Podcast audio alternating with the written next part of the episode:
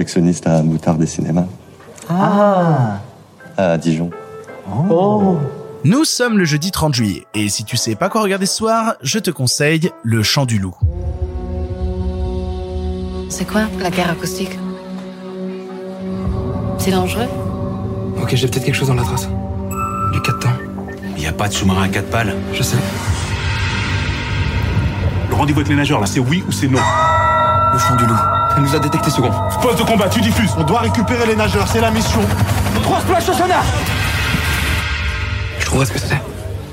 On est en niveau d'alerte 6. C'est jeudi, jeudi c'est le jour où on essaye de voir le cinéma français différemment hors de tous les clichés qu'on peut lui imposer sur la gueule à base de drame et de comédie grand public. Et pour ça, j'avais envie de te parler du Chant du Loup, premier long métrage d'Antonin Baudry. Avant même que je te parle du film, je tenais justement à préciser que Le Chant du Loup est le premier long métrage de son réalisateur, d'Antonin Baudry. Antonin Baudry qui vient à la base de la bande dessinée. Et si tu te rappelles un petit peu ce que je t'ai dit hier dans le truc sur Dernier Train pour Busan, je te disais justement que les gens qui viennent à la base de l'animation de la BD ont une vraie liberté à la caméra, s'affranchissent un petit peu des codes académiques que peuvent avoir certains habitués au film live. Et dans le champ du loup, je peux te dire que oui, oui, oui, oui, oui, on s'y affranchit et on va te faire quelque chose de grand, quelque chose d'impactant. Parce que les dessinateurs de bande dessinée ont la notion de la case, de l'image. Cette image qui même figée sur le papier doit te marquer.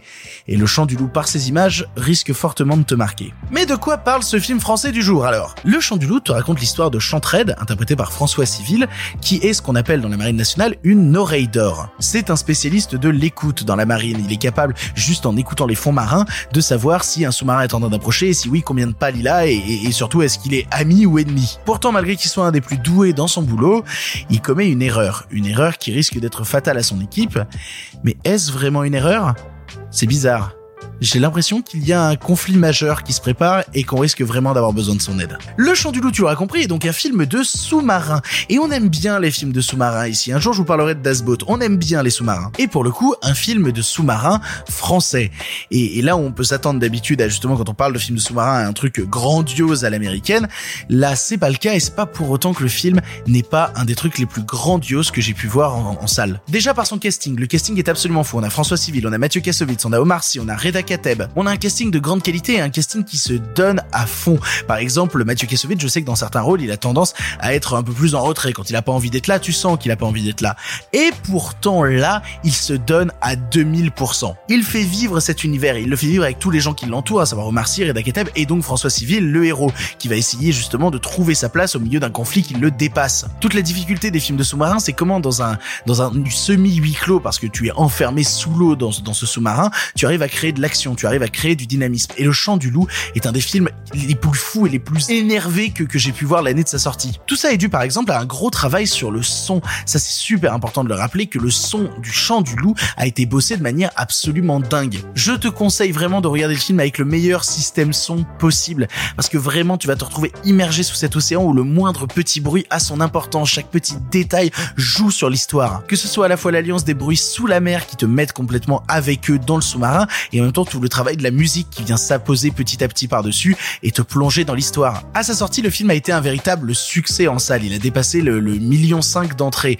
Et c'est important de le rappeler parce que quand on a tendance justement à dire très souvent le cinéma français tatati tatata, le cinéma français est capable de produire ce genre de film-là. Et même récemment, c'est pas, j'ai tendance parfois à vous parler de films français un peu plus anciens. Non, là c'était littéralement l'année dernière. Un succès critique, un succès public pour un film d'action énervé sous les mers.